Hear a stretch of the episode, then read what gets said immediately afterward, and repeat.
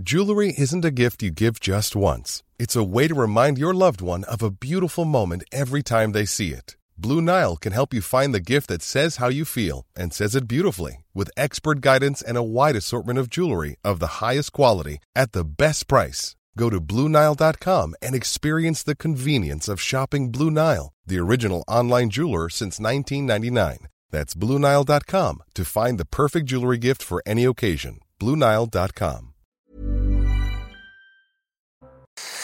Bonjour à tous et bienvenue ce matin à l'heure des pros en cette nouvelle semaine. C'est bien lundi. C'est le premier jour de la semaine. On est heureux de retrouver ses amis comme à l'école. À 24 ans, Michel Platini était encore à Nancy. À 24 ans, Zinedine Zidane n'avait pas encore rejoint la Juventus. Ni l'un ni l'autre n'avaient atteint le climax de leur carrière. Les deux semblent en retard sur le parcours de leur successeur au panthéon du football français. Kylian Mbappé est un extraterrestre, a dit hier soir Christophe Galtier. À 24 ans, il est devenu le meilleur buteur de l'histoire du Paris Saint-Germain. 24 ans. Avec 200 buts marqués en 246 matchs disputés avec le PSG, quasiment un par match. Paris a battu Marseille hier au stade Vélodrome 3-0, quelques jours après que les Parisiens eurent chuté dans ce même stade. C'était en Coupe de France le 8 février. Mbappé ne jouait pas, absent pour cause de blessure. Mbappé est l'homme qui change tout. Il est l'alpha et l'oméga du PSG. Il court, il voit, il frappe plus vite. Il est sans doute le meilleur attaquant du monde aujourd'hui. Mbappé est le présent et il est aussi l'avenir du foot français. Puisse-t-il rester longtemps, le plus longtemps possible, au Paris Saint-Germain? Il est 9h, elle nous avait manqué la semaine dernière. Elle est de retour avec nous car elle faisait la matinale et là, elle est à 9h avec nous. Audrey Berthaud, bonjour. Pascal, bonjour à tous. Une église parisienne vandalisée ce week-end. Les faits ont eu lieu dans la nuit de samedi à dimanche dans le 11e arrondissement de Paris. La paroisse Saint-Ambroise a donc été vandalisée. Sur Twitter, le curé s'est exprimé. Église Saint-Ambroise à Paris encore forcée, fracturée et dégradée par un ou des individus sans aucun respect pour ces lieux patrimoniaux sacrés et culturels. Quelle est la ville de France où l'on vit le mieux Le JDD a publié son palmarès et comme l'an dernier, Angers conserve la première place pour les villes de plus de 2000 habitants. Trois villes du Pays Basque arrivent juste derrière, Bayonne, Biarritz et Anglette.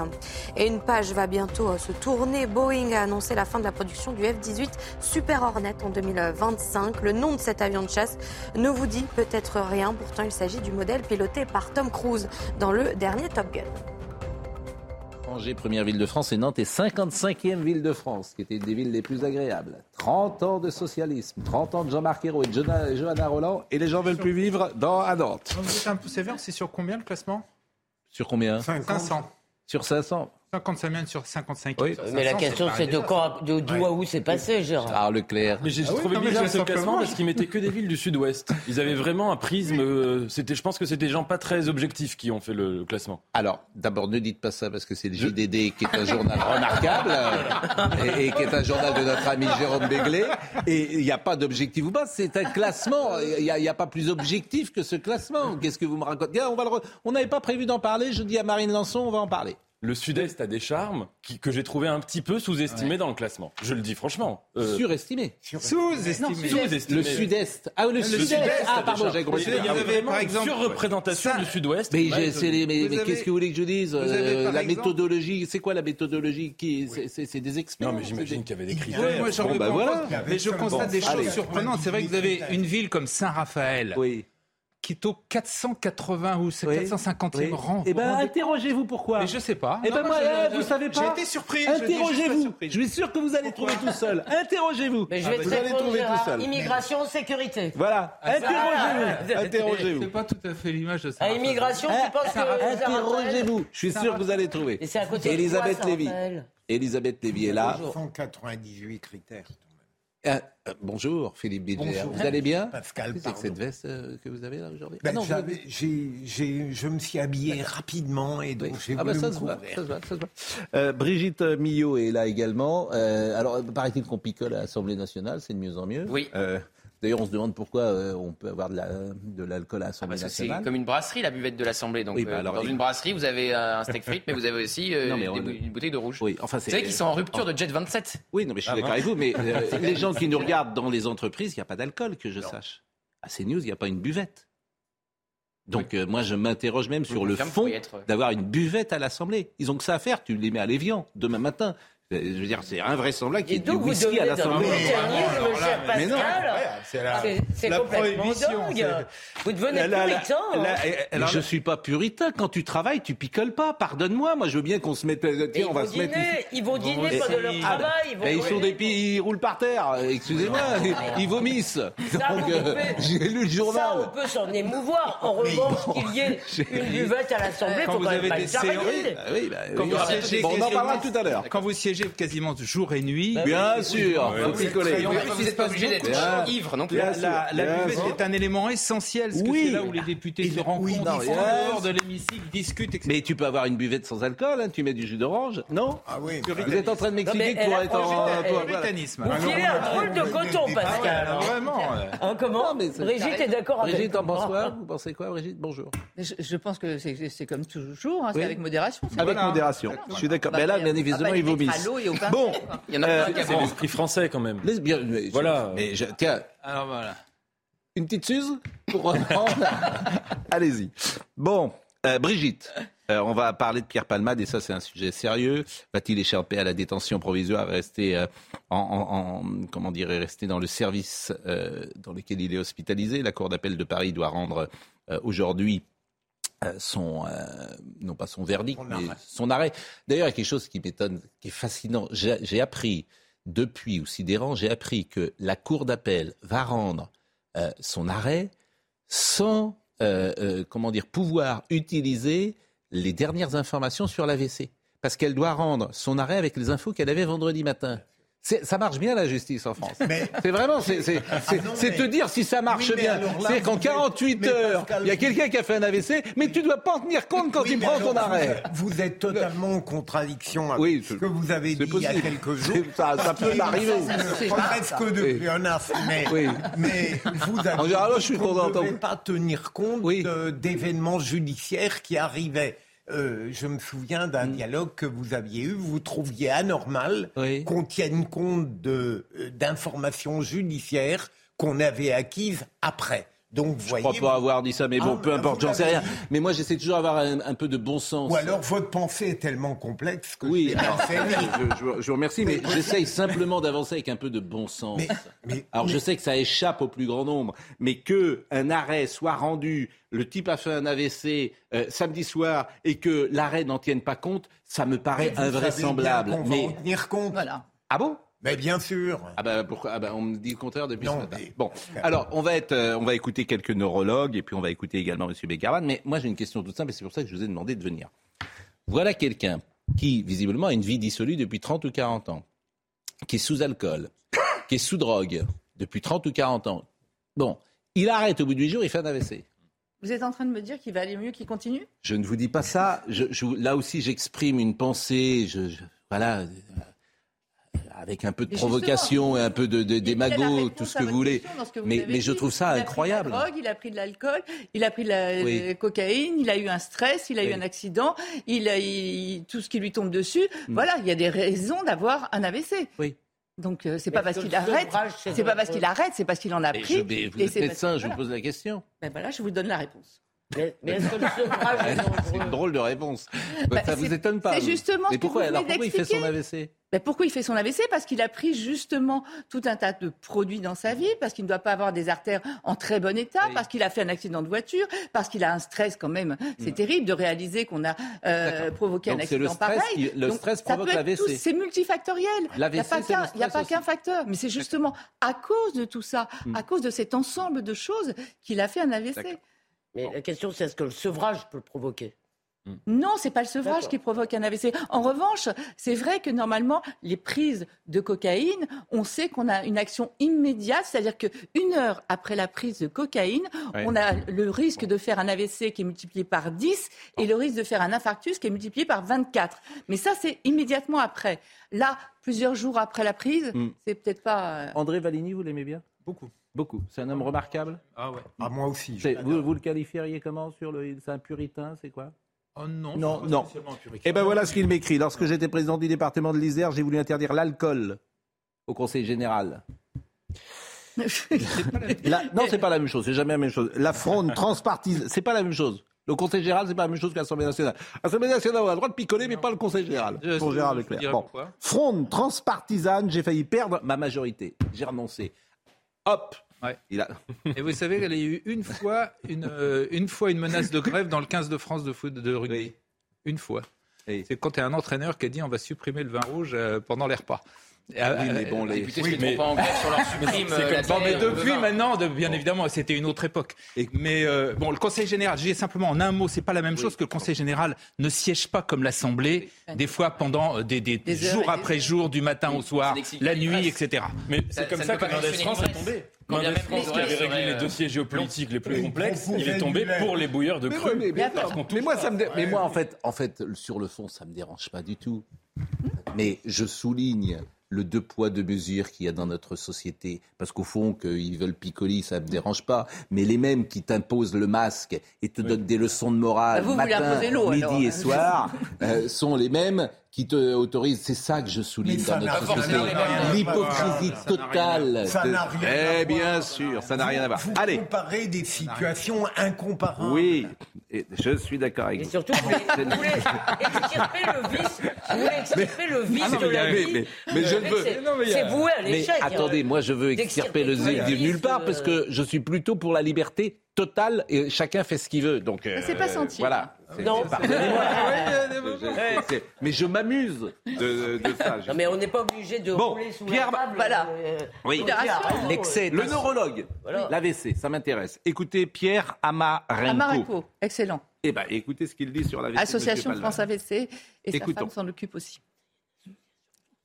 Euh, La cocaïne, euh, comme le cannabis d'ailleurs, comme le tabac, sont des facteurs de risque euh, d'AVC et la cocaïne est un facteur causal, c'est-à-dire que par différents mécanismes que sont l'augmentation importante de la pression artérielle, la cardiopathie qui est associée à la, prise de cocaïne, et aussi une action directe sur les vaisseaux du cerveau, une action vasoconstrictive, c'est-à-dire que les vaisseaux se se rétrécissent euh, jusqu'à s'occlure, euh, ce qui peut constituer un AVC. Alors écoutons également monsieur Megarban qui a parlé du stress. Le stress est un facteur de risque cardiovasculaire, euh, quel que soit euh, l'obstruction des vaisseaux. C'est, tout le monde sait que c'est un risque euh, d'infarctus du myocarde, mais c'est également un facteur de risque d'infarctus cérébral. Euh, et donc, euh, on peut imaginer euh, qu'en sommant l'ensemble des facteurs de risque, y compris la consommation chronique de cocaïne et de substances de synthèse, avec le stress, est majoré de façon très importante la survenue de cet AVC. Par ailleurs, le stress peut aussi favoriser la survenue d'arythmies cardiaques. Et à ce moment-là, on peut avoir euh, un embole, c'est-à-dire la formation d'un caillot dans le cœur qui va migrer vers le cerveau. Et avant de vous donner la parole, Brigitte, parce que l'AVC fait peur, c'est vraiment quelque chose qui fait peur et on ne sait pas comment s'en prémunir, parce qu'on a l'impression que ça peut arriver à, à n'importe qui, n'importe Déjà, il faut quand. limiter les facteurs de risque dont on vient de parler. Oui, mais euh, au-delà de ça, par exemple, si euh, moi je fais, je entre à l'hôpital, je fais un contrôle total de tout, les carotides, le, je veux dire les, les- bon, est-ce que je peux quand même avoir un AVC en sortant? Si on regarde tout, si on examine effectivement votre cœur, s'il n'y a pas de trouble Ouais. du rythme, s'il n'y a pas d'athérosclérose, s'il n'y a pas d'hypertension artérielle et tout, il n'y a pas de. Ah bon? de- J'ai l'impression que parfois ça arrive euh, même à des gens qui sont contrôlés La- de la- A à Z. Et c'est pour ça que l'accident ça fait peur parce que les gens reviennent et c'est pas les mêmes. Il faut comprendre qu'il y a plusieurs types d'accidents vasculaires cérébraux. Il y a l'accident vasculaire cérébral par occlusion, c'est-à-dire Ouais. c'est une petite artère qui se bouche, donc forcément le territoire en amont et en, en aval il ne sera pas irrigué, donc et les cellules vont mourir. Mm. Et il y a l'accident vasculaire cérébral par hémorragie. C'est à peu près 80% des cas par occlusion d'une artère Et celui et par 20% exemple qui a vu par hémorragie. Belmondo euh, Mm. laissé. Lui, le, le problème, c'est que time is brain. Le temps Oui. compte énormément. Oui. Et lui, c'était en Corse. Il a, fallu, il, a, il y a eu une perte de temps, si vous voulez. Parce que si vous le traitez Mais immédiatement, c'était hémorragie ou c'était euh, je crois que c'était euh, occlusif. Mais, mais je vais, je vais pas me. J'ai peur de. C'est un symbole, c'est pour ça que je parle de Oui, lui bien parce sûr. que c'était Mais, mais ce qu'il faut comprendre, c'est que chaque minute compte. Oui. Parce qu'il quand le cerveau n'est plus irrigué, vous comprenez bien qu'après, c'est trop tard. On peut Bien plus, euh, les cellules vont mourir, vont se nécroser. Donc c'est vraiment, c'est une urgence et c'est pour ça qu'il faut monter, créer des centres de stroke, ce qu'on appelle euh, l'accident vasculaire, dans toute la France pour arriver à les prendre en charge le plus vite possible. Et surtout, si vous ressentez quelques petits signes, ce qu'on appelle des accidents, des, hum, des accidents ischémiques transitoires, soit de, de, fou- de fourmillement, de troubles de la sensibilité, de petits troubles de la parole, de la parole, parce que parfois ça peut être régressif, c'est juste des petits signes d'alerte. Oui, mais là, on a parfois le sentiment d'avoir et alors qu'on n'a rien du tout. Ça, ça fait tellement flipper, entre guillemets, Mm. que parfois on, on- on surinterprète quelque chose qu'on a. euh, alors peut-être Bah, pas quand vous avez un petit trouble de la parole de fourmi, Ben oui, que mais tout à coup le pied lâche et tout, c'est pas. Là, là, il Oui, faut quand même les connaître et Oui, après aller consulter. On est tous un peu. En fait, on- c'est quelque chose qui nous fait tous un peu peur, passer un- sans doute un certain âge. Euh, la, la Mais c'est important d'informer et de Je parler. suis d'accord avec vous, et c'est pour ça que je vous ai demandé euh, ce matin de venir. Écoutez, monsieur Megarban sur euh, l'AVC.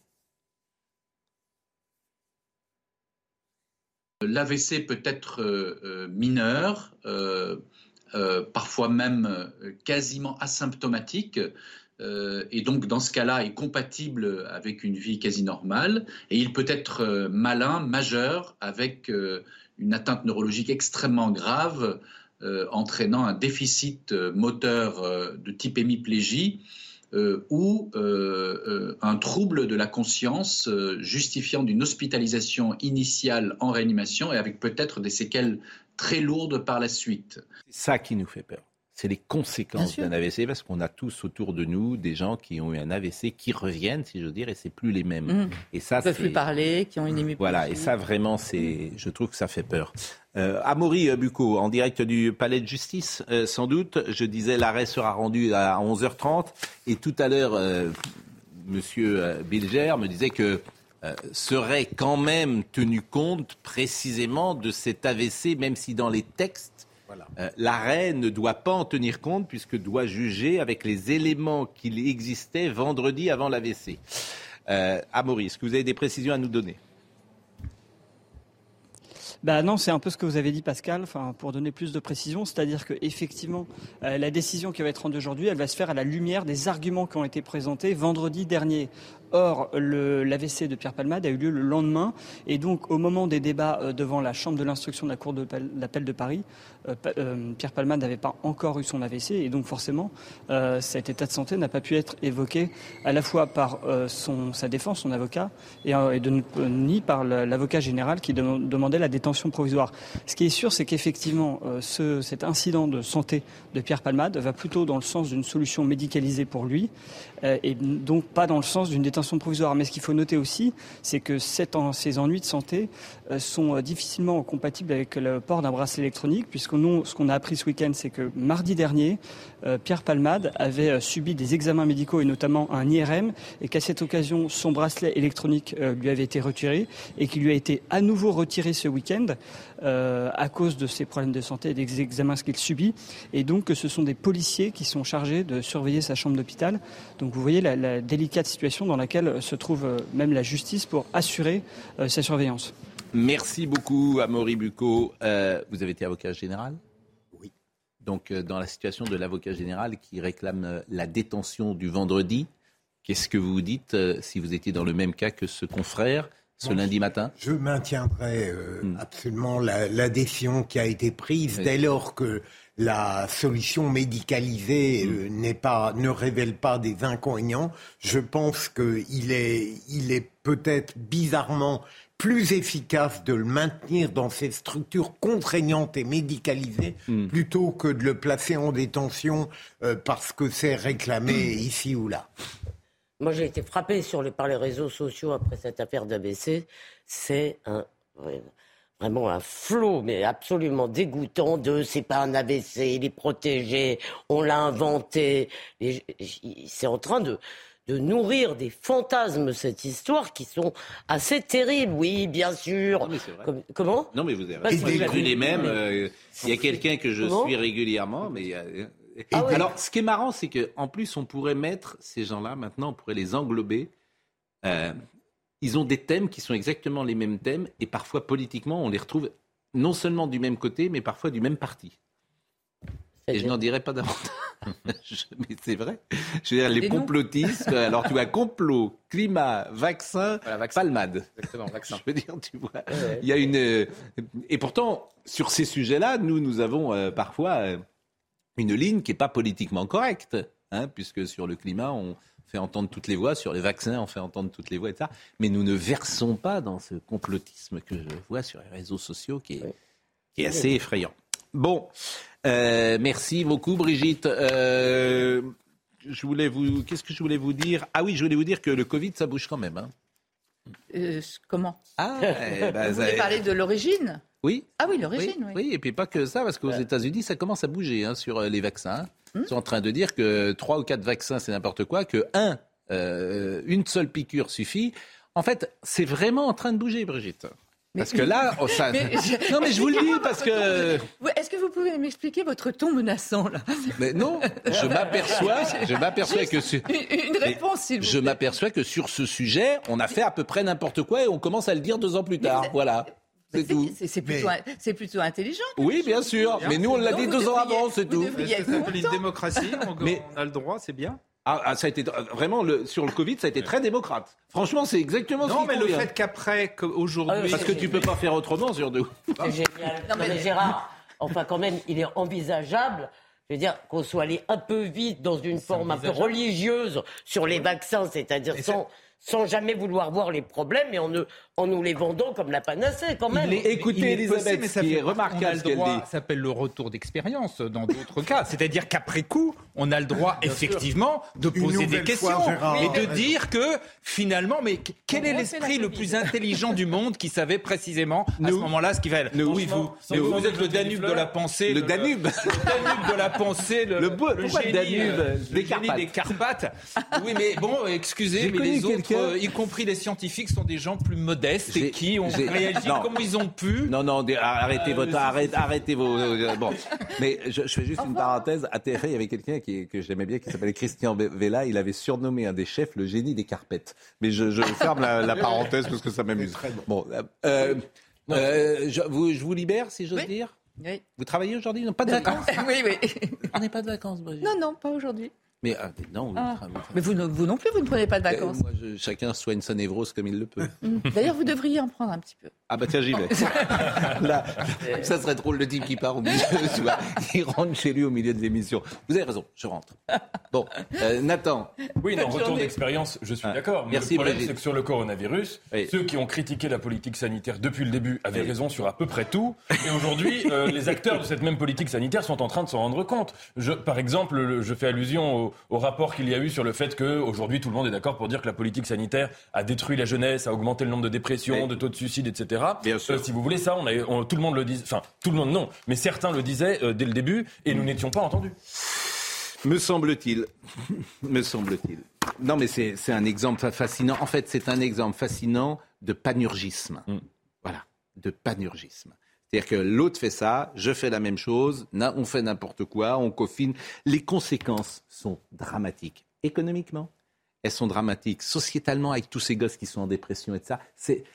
Vraiment, mais on ne mesure pas encore les conséquences de ce que nous avons. Et de panurgisme étatique. Parce que c'est ça qui est sidérant. C'est des a- gouvernements qui se pompent les uns les autres. Il y, a deux, il y a deux chefs d'État qui ont essayé de faire autrement. Mm.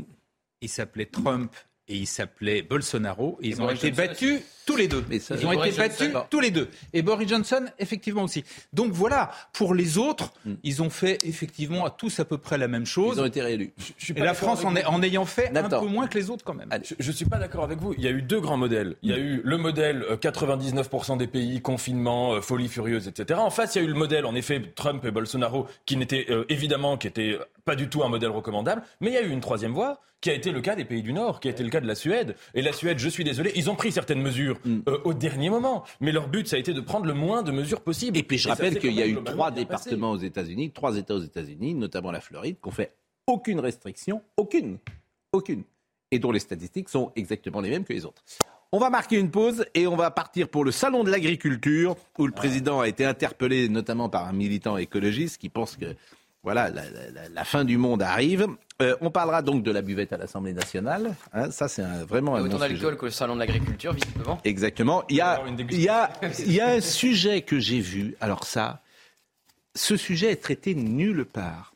Euh, selon le journal espagnol euh, Mundo d'Oro, et qui est d'ailleurs qui pas selon le journal, c'est- acté, les actes sexuels envers les animaux ne seront plus considérés comme une infraction pénale s'il n'y a pas de blessure de l'animal aux États-Unis. En fait, je ne sais pas si vous voyez la- la- l'affaire. Je répète cette phrase qui me paraît folle, qui est traitée nulle part. Les actes sexuels envers des animaux ne seront plus considérés comme une infraction pénale s'il n'y a pas de blessure à l'animal. J'ai demandé à Henri-Jean Servat de, de réagir et il le savait, lui, puisque il- il- il- la santé animale, c'est au cœur de son activité. Cette mesure est établie par la nouvelle loi sur le bien-être animal. Donc si vous avez un animal chez vous, un chien, une chèvre, que sais-je, hop, Il y a un arrêt du au nom du bien-être Et si, au, au nom du bien-être animal. Je jure, je pense qu'on va tous terminer dans un hôpital psychiatrique en Occident, mais là, je trouve qu'on a franchi un palier. Comment pouvez-vous discuter à ce point l'amour des bêtes, mon cher Pascal? Oui, non, mais moi, ça me fait pas rire, en fait. Non, Ah, non, mais enfin, bah, non, mais c'est on est chez c'est le comble de l'aberration. Mais il y a un Eh arrêt ben, du Conseil voilà. d'État Bon. qui dit déjà ça. La pause et à tout de suite, on va voir un petit verre en attendant. Vous nous avez apporté quelque Alors, chose du Jet 27 Dans c'est cette ça, du- émission, on boit de l'eau. Ah, on Dans boit de l'eau. émissions du PAF, ils sont à l'alcool, mais pas chez nous. Non Bah si, vous savez. Balancez, balancez. Mais c'est euh, Allez, filmé, la- c'est montré à l'antenne. La pause. Et je suis assez souvent d'accord avec votre compagne. hein. Non. Vous demandez à l'antenne, la Philippe. Qu'est-ce que vous dites? Vous avez dit qu'elle a beaucoup aimé le film. Oui. Eh bien, moi aussi. Ça va ou pas ça C'est-à-dire, qu'est-ce que vous avez, vous avez- Euh, ce que j'ai vu, mais ça. Oui. Pas. Vous savez qu'on est à l'antenne? Pardon? Je dis, vous savez qu'on est à l'antenne?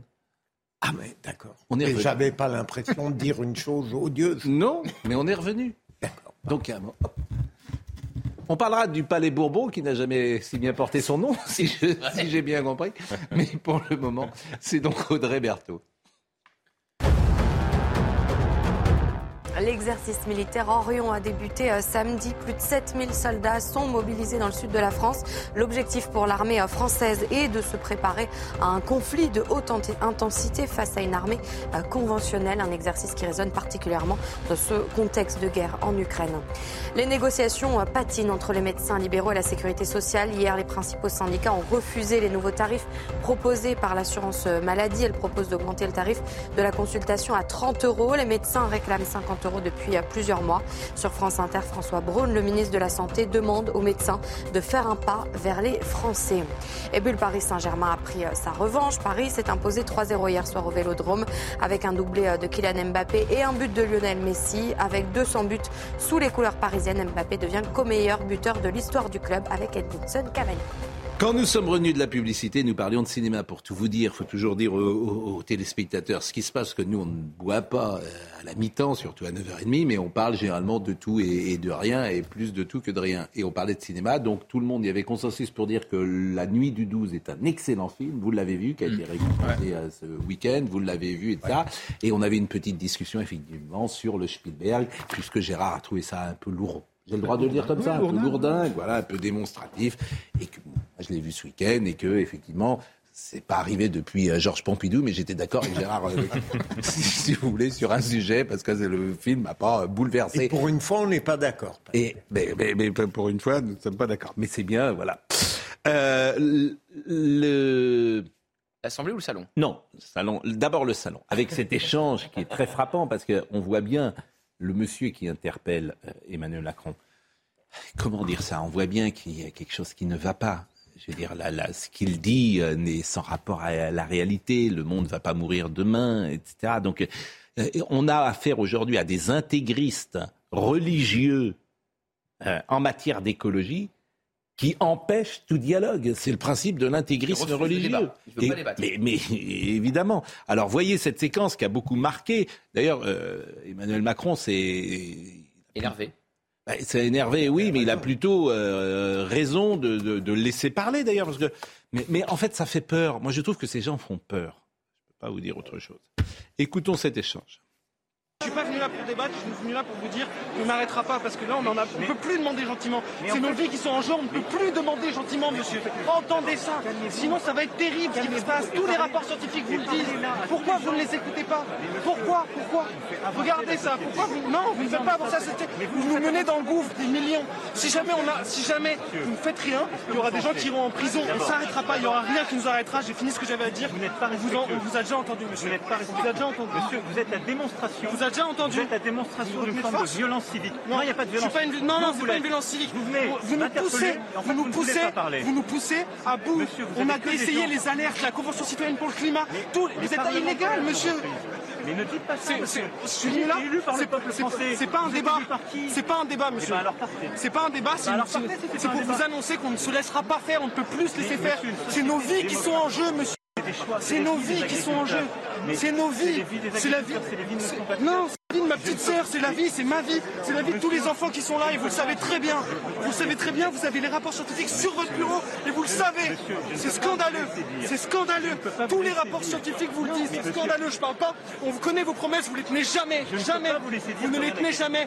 Ces dernières rénovations et on n'arrêtera pas tant que vous agirez pas. Le premier pas le plus simple, c'est la rénovation thermique des bâtiments. C'est ce qu'on fait. Je suis en train de répondre simplement. Vous n'avez pas le courage et la cohérence d'écouter une réponse, monsieur. Ça vous ressemble. Donc on aimerait savoir de qui est ce monsieur, de qui il parle, et, et si on s'apercevait euh, de qui il est vraiment, qu'est-il légitime pour parler de ces sujets. Non mais que qu'a-t-il Vous voyez, je veux dire, il y a un problème de personnalité. Alors personne ne le dit comme je le dis là, évidemment, mais euh, j'ai- j'ai peur que ce monsieur ne puisse faire, puisse faire qu'une chose dans sa vie, c'est militer. Parce que si vous le sortez de son discours, je ne sais pas ce qu'il pourrait faire d'autre. Sur- Mais Pascal, J'en ai peur. Sur le fond, vous avez totalement raison. Une politique de l'outrance, de l'extrémisme, je dirais même du délire écologique. Et sur la forme, c'est plus grave. Pour une fois, j'approuve absolument l'attitude du président. C'est inimaginable, ces gens qui sont dans un monologue absolument agressif et qui refusent, mais systématiquement et volontairement, d'écouter l'autre au prétexte qu'il est président. Philippe, pardonnez-moi, sur ce sujet, c'est la vérité des médias. Oui, mais C'est-à-dire que ceux qui ont une parole divergente là-dessus ne sont pas écoutés Alors, et entendus. justement, je voulais rappeler un truc à ce Alors, sujet. lui, il, il est un peu plus excessif, mais dans les médias aujourd'hui, vous n'avez pas le droit d'avoir une parole divergente Eh sur ben, pardon, sujet. Je voulais rappeler un truc à ce sujet. Vous avez tellement raison que je rappelle encore une fois cette charte démente, démente euh, de Radio France, si vous voulez, qui dit, dont l'article premier ou deux, je me rappelle plus, stipule que la question climatique n'est pas un sujet de débat. Or, dès qu'on est dans la science, la méthode de la science, c'est le doute, le doute raisonnable. C'est-à-dire, réponds à mes arguments. Mais là, ce type sert Emmanuel Macron, en fait. Il dessert sa cause surtout. Non, mais il sert Emmanuel Macron. Oui, attendez, moi, ça- moi, il me fait peur parce que euh, je, je vois ce radicalisme, euh, j'ai dit euh, tout à l'heure le mot religieux arriver, et, et- il y a quelques personnes qui, hélas, euh, sont dans cet état d'esprit-là. Et personnes... il y a eu toute une suite d'événements. Il y a eu les tableaux, il y a eu euh, le Oui. blocage de la circulation. Non, mais sur le fond, ils pensent quoi? Que la, la Terre est morte dans 50 ans? Mais Pascal, vous ne craignez. Ces gens, faut leur. Vraiment. Ah, Gérard va les défendre. Pascal, Oui, oui, non, je vous, ne pas les défendre. Il y a- il y a une- Ah, pardon. vous ne Oui. craignez pas que face à ce délire, il y ait de l'autre côté parfois une négation un peu obsessionnelle de ce qu'ils disent. Vous voyez, est-ce qu'il n'y aurait pas une possibilité d'être raisonnable sur le plan climatique et de l'écologie? Non, alors moi, ce qui me dérange dans l'attitude de ce monsieur, c'est deux choses. Bon, le refus du débat, euh, euh, évidemment, mais, mais surtout que je ne pense pas qu'on puisse construire une, une politique écologique qui va être centrale à, à- à adopter dans les prochaines décennies sur des passions tristes. Et en effet, si le, le fond du discours, c'est uniquement un discours de type apocalyptique et la peur, la peur qui a été théorisée en Jonas, qui dit euh, dans le principe responsabilité, la peur doit guider nos actions en matière de réchauffement, enfin d'écologie et de rapport à, à la Terre. Je ne pense pas que ça doive se faire ainsi. Je pense que on peut mobiliser au contraire des passions euh, euh, joyeuses, fes- presque festives en quelque sorte, de célébration, de retrouver la nature, et, et absolument pas dans ce discours-là. Et je pense qu'il y a quelque chose de, de très profond, parce que si vous voulez, l'écologie, ça devrait être l'inverse. Ça devrait être un retour à une Mais, sorte de mais vous avez bien compris que de- ces gens-là utilisent le climat pour attaquer le capitalisme, parce que dans le capitalisme, ils n'ont pas leur place, parce que le capitalisme est une compétition bien souvent, et que, à part militer, ils ne peuvent rien y faire. Non, non, il y a- il y a- Une fois que tu as dit ça, vous avez bien compris que ce jeune homme, s'il ne fait pas cet acte de militant, tu le mets dans, tu lui fais travailler dans quoi? Et ces gens-là, vous lui faites faire quoi avec je- cet esprit-là? non, je, là, je je Bah, ne suis pas complètement là-dessus. bah, Il y a une phrase qui est dite, qui est insupportable et qui, hélas, condamne le, le- le reste de son, de son intervention, c'est je, je- le débat, je ne veux pas de débat. Quelqu'un qui dit je ne veux pas de débat, déjà, il y a un vrai problème. En revanche, il y a une véritable angoisse, notamment chez les jeunes, c'est indiscutable, sur le, le dérèglement climatique, sur le réchauffement climatique. Ça fait 20 ans que un tu leur sentiment... racontes ça. Mais on ça fait raconte 20 ans que tu leur dis. Mais, mais, mais je- Gérard, ça fait pense 20 que ans que tu leur dis que tu leur dis qu'ils peuvent pas manger de viande. Ça fait 20 ans que tu leur dis qu'ils peuvent pas rouler en, en voiture. Ça fait 20 ans que tu leur dis qu'ils peuvent pas prendre l'avion. Ça fait 20 ans que tu les culpabilises sur tout, qu'ils sont nourris à ce lait-là. Alors évidemment, ils arrivent à l'âge de 20, 25 ans dans l'état d'esprit dans Et lequel je trouve qu'il y a un marché de Il l'éco-anxiété maintenant. il y a quand même Il y a un des vrai- thérapeutes, il y a voulez- des C'est là ce ce qui nous sépare. Moi, je pense qu'il y a une urgence climatique, qu'il y a un vrai problème. personne n'a dit le contraire. Année après année, les, les, euh, les les faits euh, s'imposent. On vient encore d'avoir euh, 30, euh, 31 jours sans D'accord, pluie. mais est-ce qu'il faut au arrêter mois de- l'économie Eh ben, Est-ce qu'il faut arrêter l'économie. Non, je n'ai jamais dit ça. Je dis simplement. Bon, ils ont le sentiment que l'on ne s'attache pas, s'attaque pas suffisamment à ce problème-là, qu'on ne prend pas des mesures suffisantes. Alors. ils ont le droit de dire ça. Voilà. Ils ont d'abord ils ont tous les droits. Voilà. et- Mais ils n'ont pas le droit de dire il n'y a pas de débat. Bon, euh, je le dis pour Marine, on a deux paroles d'agriculteurs, d'agricultrices, agriculteurs que nous écouterons tout à l'heure lorsque nous recevrons Sylvie Brunel. Nourrir, cessons de maltraiter ceux qui nous font vivre, parce que là aussi, c'est comme les histoires des agriculteurs. Évidemment qu'ils ont besoin de pesticides, les agriculteurs, cher Gérard, évidemment. Parce que la nature sans pesticides, bah, c'est n'importe quoi, pardonnez-moi de le dire comme ça. Vous le savez euh, aussi. Et, elle, les défend, justement, les agriculteurs. Et c'est pas mal de les défendre. Et, et, de pas toujours non plus les culpabiliser. Mais on écoutera donc Mathilde, euh, qui est une agricultrice, et puis Frédéric. Mais euh, le président Macron a été rattrapé, si j'ose dire, par les retraites lorsqu'il se baladait. et ça, c'est intéressant parce que il était bah, sur. Il a justifié drôlement sa réforme. C'est-à-dire qu'il a justifié euh, sa réforme des retraites par euh, la dure labeur euh, des agriculteurs. En gros, les, les agriculteurs travaillent dur, n'ont pas de congés payés, euh, n'ont pas de week-end, donc il faut bien accepter de travailler deux ans de plus. Oui, alors qu'ils ont. C'est assez drôle, effectivement. Bon, écoutons euh, le sujet de Célia Barotte. Hué, sifflé, interpellé, Emmanuel Macron a rapidement été rattrapé par la réforme des retraites lors de sa visite. Vous n'aurez jamais le dos cassé, vous Mais non. dans un bureau. Mais voilà, les moi, c'est Français, normal que- ceux qui sont femmes de Mais chambre, ceux qui courbent les Mais- chines, ceux mais qui mettent les homme. mains dans la merde, Mais eh bien eux, ils vont se casser Jeune le dos homme, au travail, monsieur. Comment faire contribuer les entreprises, faire cotiser un peu, taxer les, les retraités les plus aisés, qu'il y a des retraités qui gagnent énormément. Toute la journée, le président a tenté de convaincre les Français.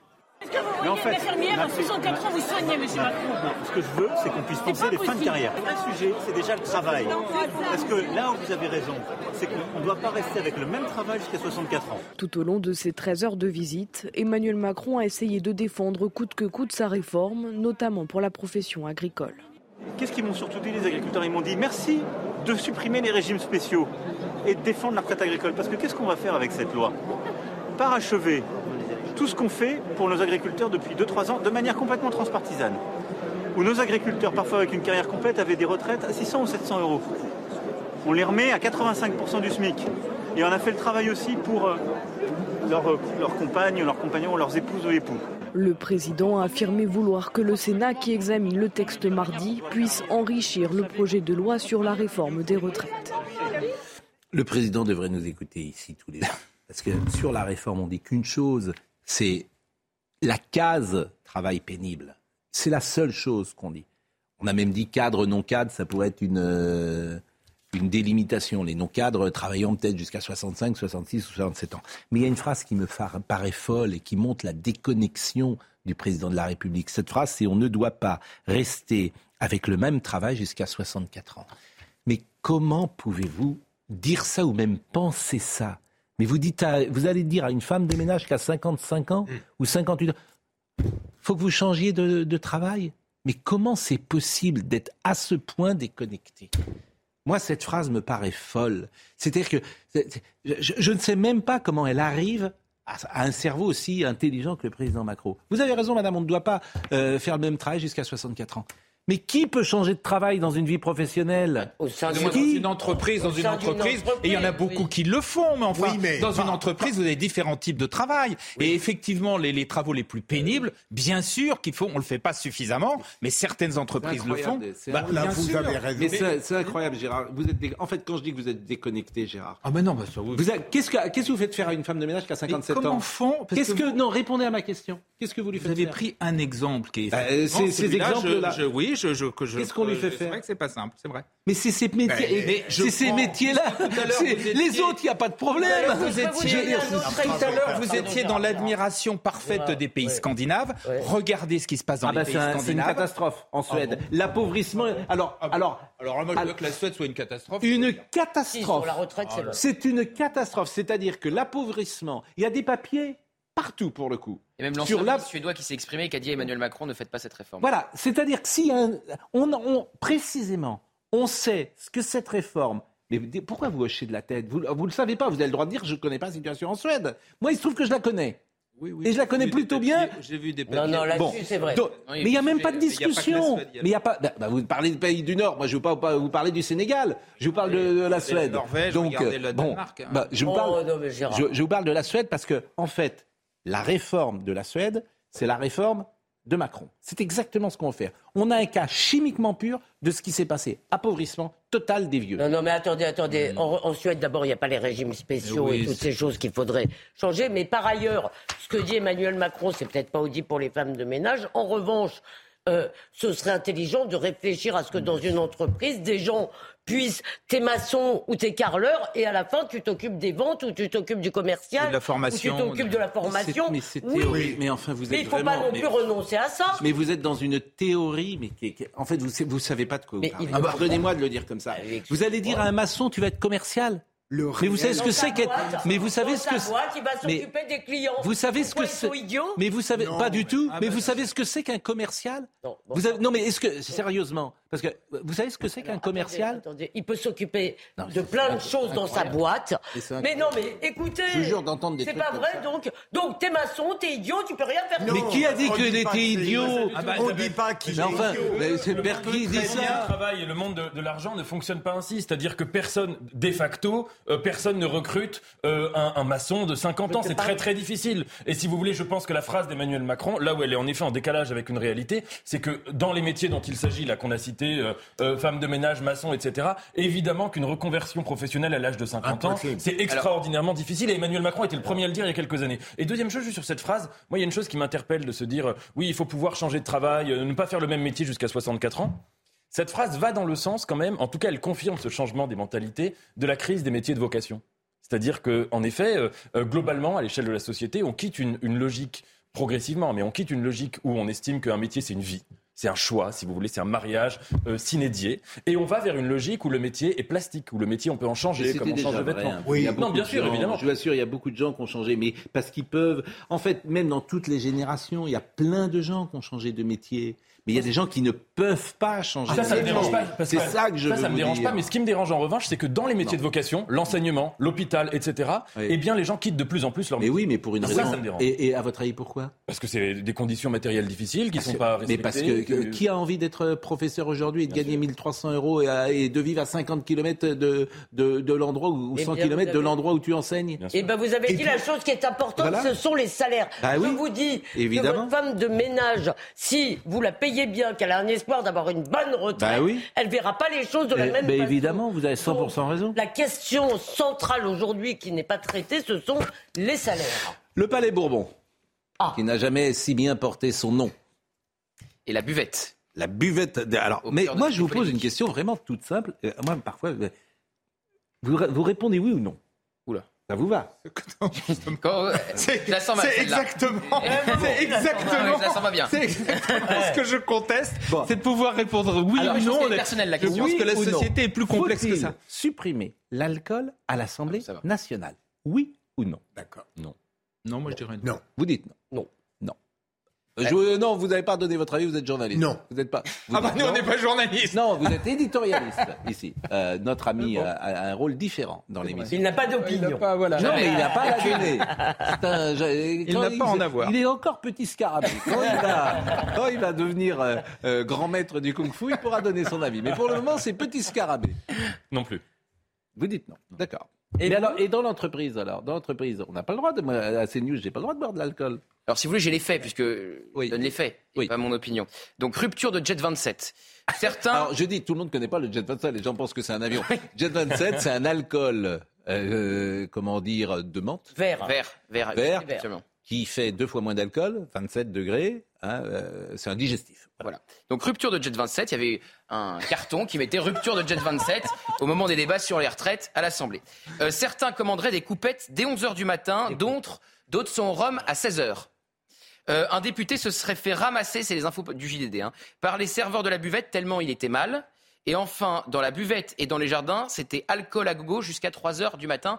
C'est un député qui dit ça au euh, JDD. Et vous savez aussi, pourquoi vous dites non, hein, Gérard, c'est des non. Parce que, frère, et, et, je termine. Qu'est-ce que vous êtes en train de dire là? Bah, qu sont, que, que les députés sont, sont une bande d'alcooliques Il y a ah, un sujet. Attendez, a un, qui est un sujet sur des excès. Bien sûr, c'est ce qu'on disait tout à l'heure. Bon, mais c'est terminé. Mais, mais, mais je, terminé. je, suis rien en train de dire. C'est l'article du JDD. Je donne aucune image. Parce qu'il plus alcoolisés. Ce qui expliquerait les débats, si vous me permettez. Euh, est-ce qu'elle est, qu est oui, alors, plus alcoolisée que J'y viens si vous si vous me laissez le temps. Et Gérard, parce que vous dites que c'est pas un sujet, ça a été juste un sujet euh, au bureau de l'Assemblée le 8 février. Et Yael Braun-Pivet, présidente de l'Assemblée nationale, a demandé au président de groupe de tenir leurs troupes. Bah, Donc voilà. vous pouvez essayer. Donc c'est pas un sujet. Vous dites c'est pas un sujet. Pas Même la mais c'est un sujet. Pas moi qui donne mais ne, images, ne, la présidente pas que c'est un sujet. Je dis que euh, ne retenir que ça et de, donner le sentiment que toute l'Assemblée. On a, on a dit que tous les députés étaient alcooliques. Qu'il y ait des excès.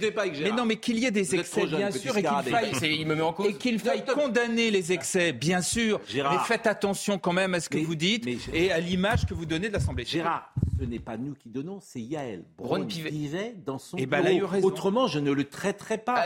Cessez de défendre tout et tout le temps contre l'impensable. On ne va pas mentir, on va pas le cacher pour pas donner J'ai deux informations. En fait, c'est toujours la même. Votre grille de lecture est toujours la même. C'est-à-dire que, ah oui, mais parler de ça, c'est on donne jamais une mauvaise image. Bah, c'est ce que vous dites. Mais ah, c'est des faits, en fait. C'est des faits. C'est des faits. Oui, mais très bien. Et on, dit, que bah, et, donc on pose la question. Est-ce qu'il faut pro... Et ben d'accord. Est-ce que en fait ces gens bah, qui donnent des leçons parfois à la terre entière et qui empêchent euh, les, ne donnent pas l'exemple. C'est ça que je veux vous dire. L'exemple. Vous savez ce que c'est l'exemple? En fait, quand tu es député, tu ne devrais pas picoler. Pardonnez-moi de le dire comme ça dans l'exercice de tes fonctions. C'est ça l'honneur, c'est ça la, mission, c'est ça. Vous imaginez le général de Gaulle à la buvette en train de sarsouiller? Euh, Pardonnez-moi de le dire comme ça. Si je peux me permettre, je suis pas d'accord avec vous parce que justement j'allais citer. Je retire le ah mot Je retire parce qu'il est vulgaire. Mais, mais, vous imaginez l'exemple. Alors évidemment l'exemple, c'est quelque chose. Donc qui, faut dans notre... faut interdire le vin quand tu es, euh, président de la République, quand tu es euh, député dans l'exercice de ton métier, oui. Dans l'exercice de, ton métier, oui. Mais Pascal, pas de, de Gaulle, il buvait beaucoup de champagne. Euh, c'est raffiné des choses Exactement. De, Gaulle, il buvait pas en public, mais il buvait du champagne dans le cadre même de son, travail, en quelque sorte, de ses activités. Non, mais je, vous, taquine. Si vous voulez, ce qui est dangereux, c'est que déjà le métier de député aujourd'hui, c'est devenu un cauchemar de surveillance, de contrôle, etc. Ce qui a comme conséquence, moi, c'est ce que j'appelle euh, l'intelligence artificialisation de, la fonction politique. C'est-à-dire qu'aujourd'hui, de plus en plus, on a des gens qui ont une vie extrêmement réglée, qui sont mm. sages comme des algorithmes et qui ont moins d'audace, moins de courage, etc. Et mm. qu'à partir du moment où on va en plus les surveiller non, sur boivent à la cantine, je taquine un peu, et, un peu, mais c'est vrai que l'exemple, pour synthétiser l'exemple qui a été donné par les débats dans les, dans les habillements, dans le comportement verbal, mais physique, etc l'exemple qui est donné depuis 15 jours, tous azimuts, ah mais ça, est, lamentable. Mais là-dessus, on est d'accord. C'est autre chose. Est-ce qu'on peut faire la différence entre Est-ce peut faire la différence entre des gens qui, au moment de dîner, vont prendre un verre de vin et des là, gens ça commence qui, avant le dîner. Vous avez raison, qui roulent sous la table évidemment raison. Ça va, on ne va pas non plus leur interdire de mais. Vous avez évidemment raison. C'est pour ça que je vous dis, vous avez mais malheur. Il y a un député qui a vomi, c'était dans le Parisien. Non, dans les. Et euh, vous savez lequel c'est? Et alors, selon le JDD, ça sera un député insoumis dont ils ne donnent pas l'identité. Ils ont contacté ce Plutôt député. jeune ce député insoumis qui dit euh, que ce n'est pas lui. Voilà. Et je peux vous dire que dans chaque groupe, euh, hier, on a lu cet article du JDD avec euh, la goutte sur le front quand on a appris que le JDD enquêtait là-dessus, puisque tel ou tel groupe avait peur de voir citer tel ou tel député dans l'article. Donc chaque groupe a son député. Écoutez. Qui abuse. Écoutez, tiens, par exemple, on a demandé aux, je veux dire, aux Français, si j'ose dire, à travers un petit, un petit vox pop, comme on dit, on s'est baladé dans les rues, et on a demandé aux gens, tiens, le public, vous savez, les gens. vous demandez aux gens, les gens qui votent, vous réclamez souvent d'eux. Eh bien, demandez-leur s'ils veulent qu'on supprime euh, euh, l'alcool à l'Assemblée nationale. Écoutez-les. Boire de l'alcool pendant que tu as des décisions à prendre, ou euh, après, ou pendant une pause ou autre, je trouve que c'est pas normal. Tiens un devoir d'exemplarité, donc c'est un peu gênant. Ils ont des gros horaires aussi, donc c'est assez partagé pour moi. Je ne conçois pas que les députés aillent voter des lois fortement imbibées. Enfin, ça me, ça me semble inconcevable. Ils devraient voir, mais avec une modération, qu'ils doivent donner de l'exemple en tant que représentants euh, de la nation. Écoutez, le plus simple, franchement, je ne vois pas, on supprime l'alcool à l'Assemblée nationale. Pardonnez-moi de vous le dire comme ça. le vin je supprime l'alcool à ah, non, mais le, vin, le, vin, je fais toujours le, vin, c'est à table. Non mais le vin, c'est 27 en tout cas. Honnêtement, le honnêtement, le vin, je suis pas sûr que je veux pas rentrer là-dedans. C'est pas d'alcool.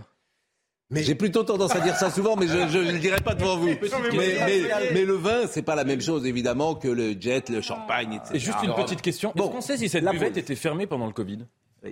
C'est intéressant. Elle était fermée.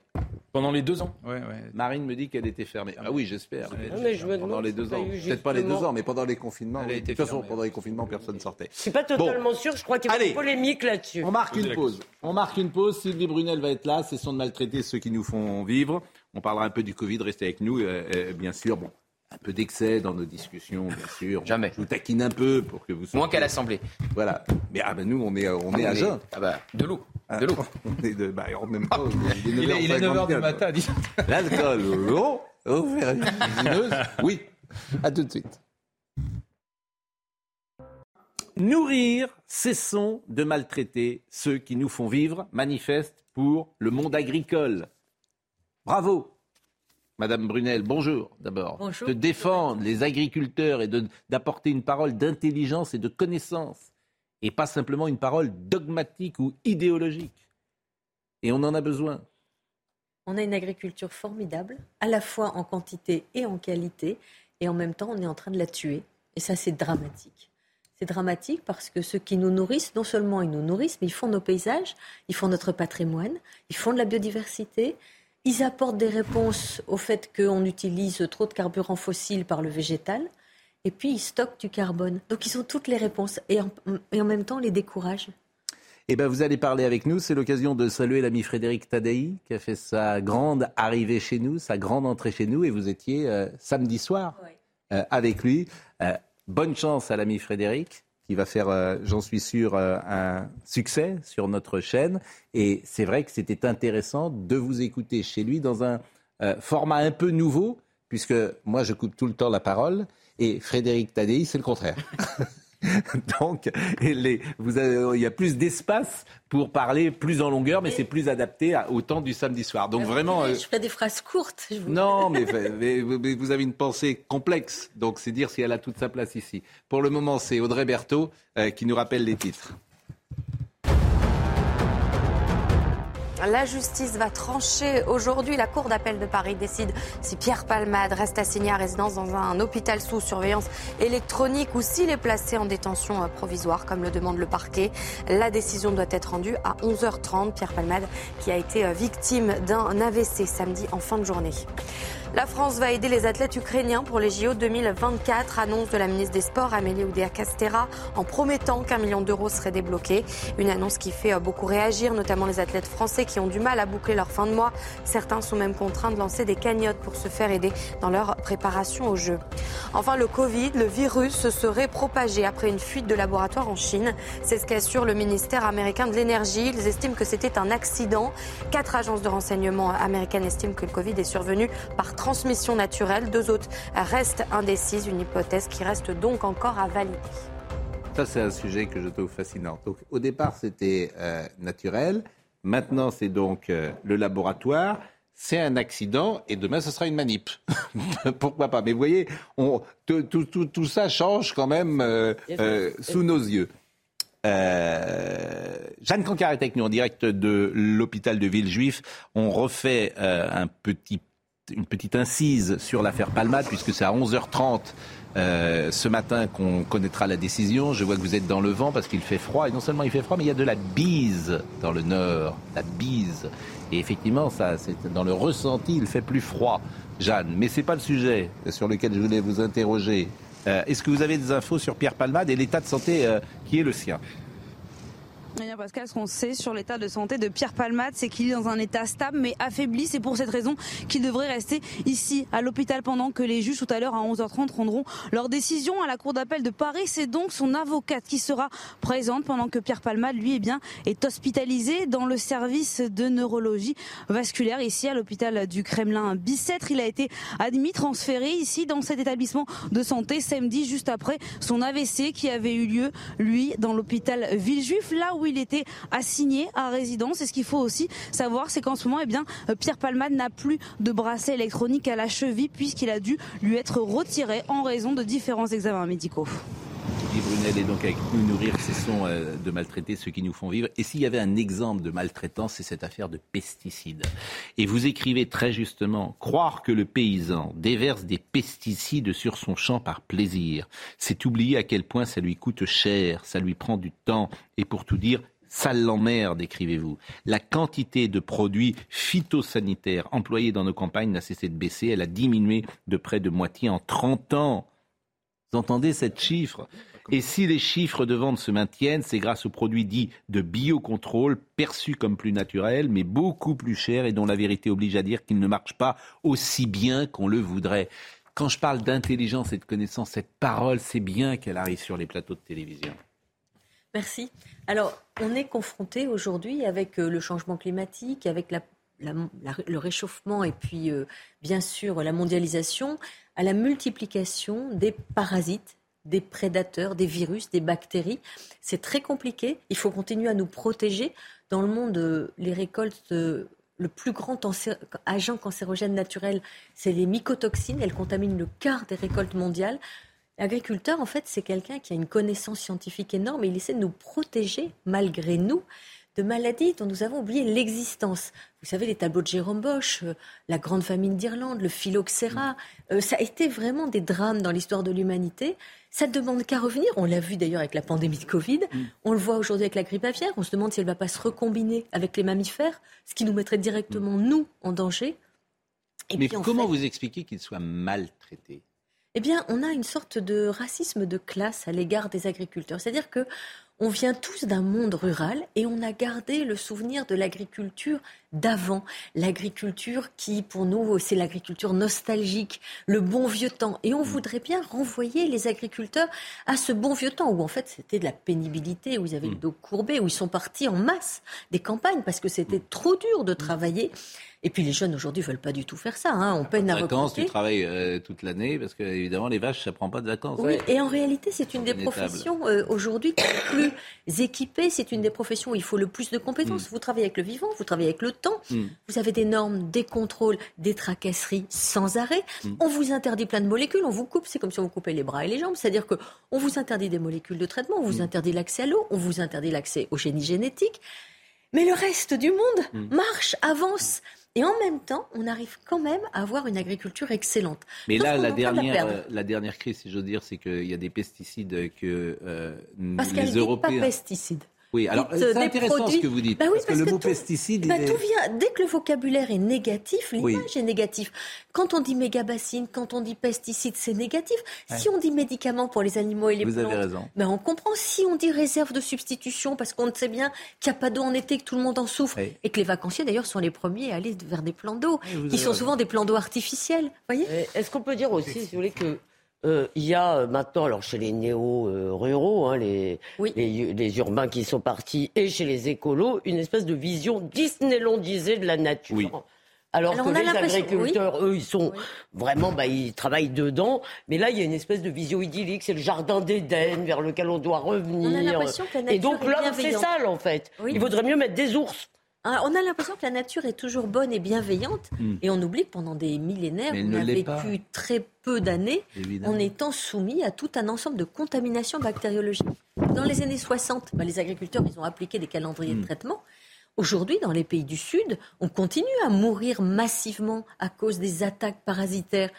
Hein, euh, tout ce qu'on appelle, euh, donc euh, j'en ai déjà parlé, la flatoxine dans le Mm. maïs. Les enfants meurent quand ils passent du sein maternel à l'alimentation, ils meurent parce que le maïs est contaminé dans les pays du Tout ce que vous dites, en fait, c'était la parole dite euh, qui était entendue jusque dans les années 80 ou 90. Oui, parce qu'on avait encore la peur de la faim. Exactement. Et qui aujourd'hui, euh, les plateaux sont contaminés par les minorités actives, des gens qui disent n'importe quoi. Donc sur ces sujets-là, pour des raisons idéologiques, parce qu'en gros, là encore une nouvelle fois, tu veux attaquer le modèle capitaliste. Donc euh, leur modèle, c'est c'est que vrai. chacun euh, pourrait euh, fabriquer ses propres pommes Revenir pour soi-même. Oui. Exactement. Oui. C'est ça, que- c'est toujours la même chose, je alors t'assure. que- C'est- Ouais. c'est- Cette grille de lecture-là, d'où tu parles, comme disent les marxistes, d'où tu parles, c'est sa grille de lecture.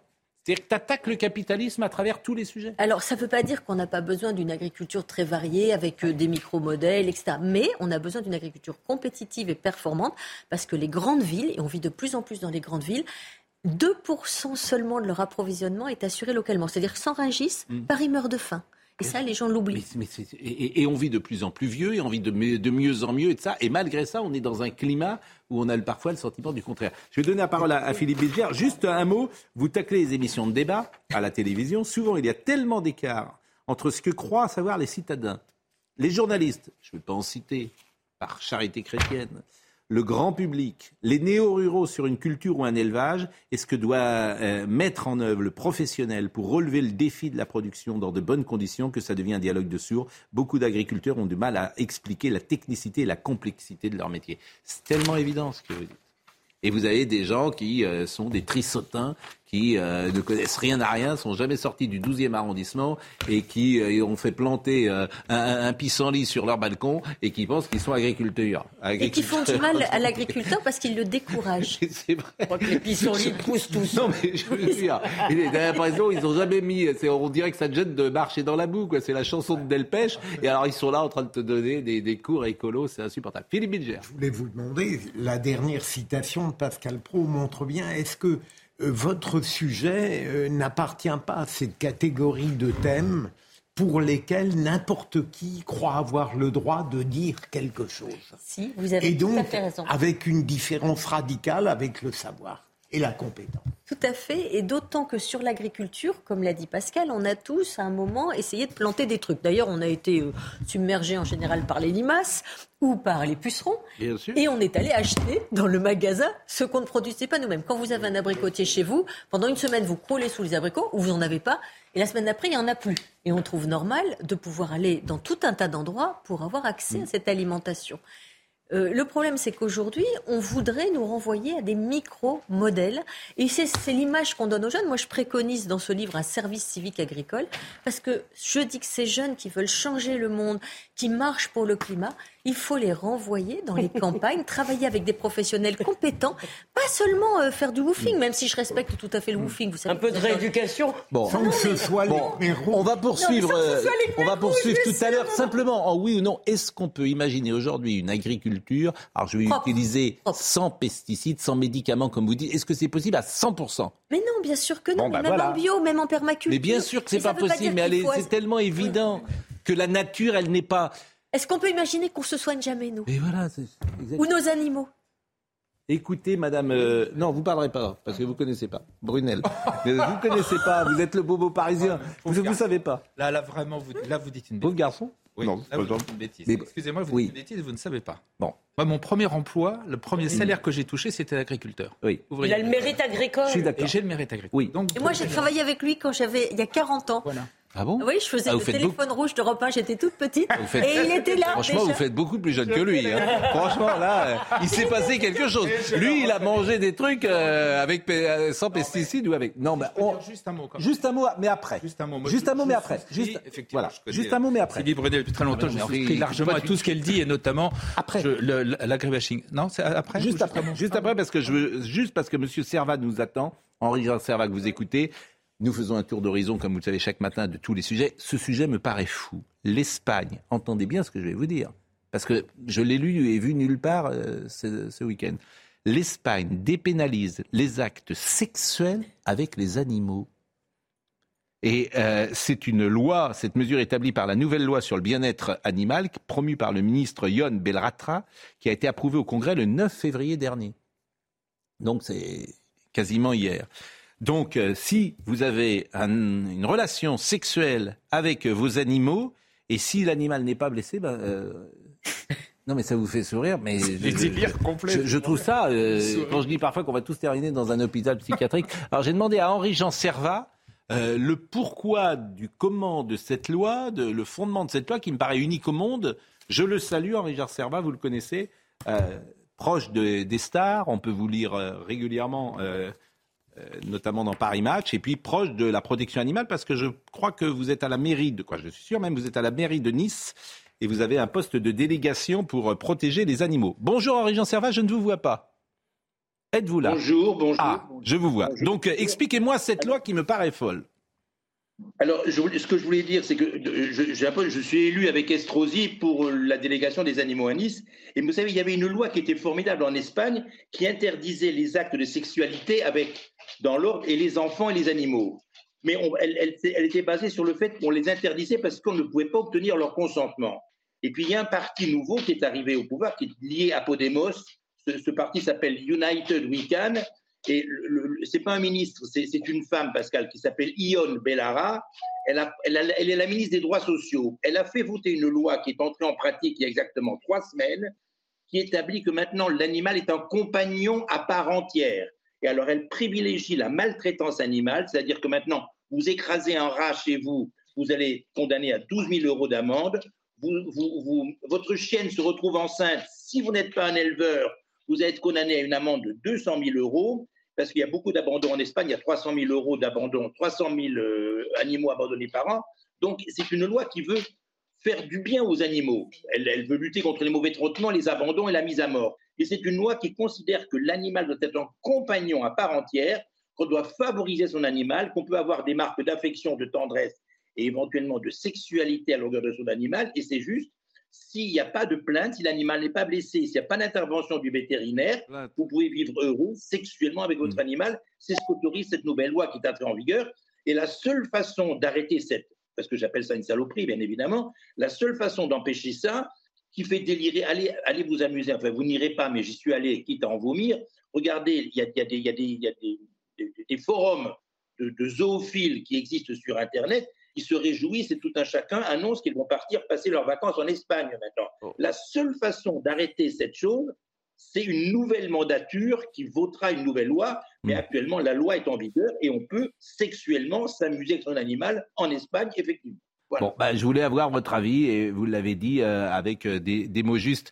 Euh, simplement, euh, Mais si je peux me permettre, si je peux me permettre. je vous en prie. Cette loi, elle- moi je la trouve que la loi de considérer l'animal comme un, un compagnon à part entière, c'est très bien. Mais à part qu'ils ont oublié deux choses. Moi, vous savez, j'ai adopté beaucoup, beaucoup d'animaux. Par les animaux que j'ai adoptés, j'ai adopté une galga, qui est les grands livriers espagnols qui font courir. Et il y a des salopards de chasseurs qui sont des galgueros qui maltraitent, brûlent leurs animaux à l'acide à la fin de la saison de la chasse, les pendent. Ça, les, les chiens de chasseurs sont épargnés par cette loi, on n'en parle pas. Et il y a évidemment cette saloperie absolue qu'est la corrida, qui est négligée par la loi de maltraitance animale et qui ne traite. Il y aura une loi, paraît-il, à part, et pour les chiens de chasseurs, et pour, les, les- les- et pour la corrida. Mais on peut, on peut s'amuser avec son animal sexuellement en Espagne. C'est autorisé s'il n'y a pas d'intervention d'un vétérinaire et si l'animal n'est pas blessé et endommagé. Bon, un jour, on fera un grand sujet sur la corrida parce que notre ami Gérard Leclerc euh, aime la corrida. Euh, Bon. euh, merci, euh, merci, cher euh, Henri Jean.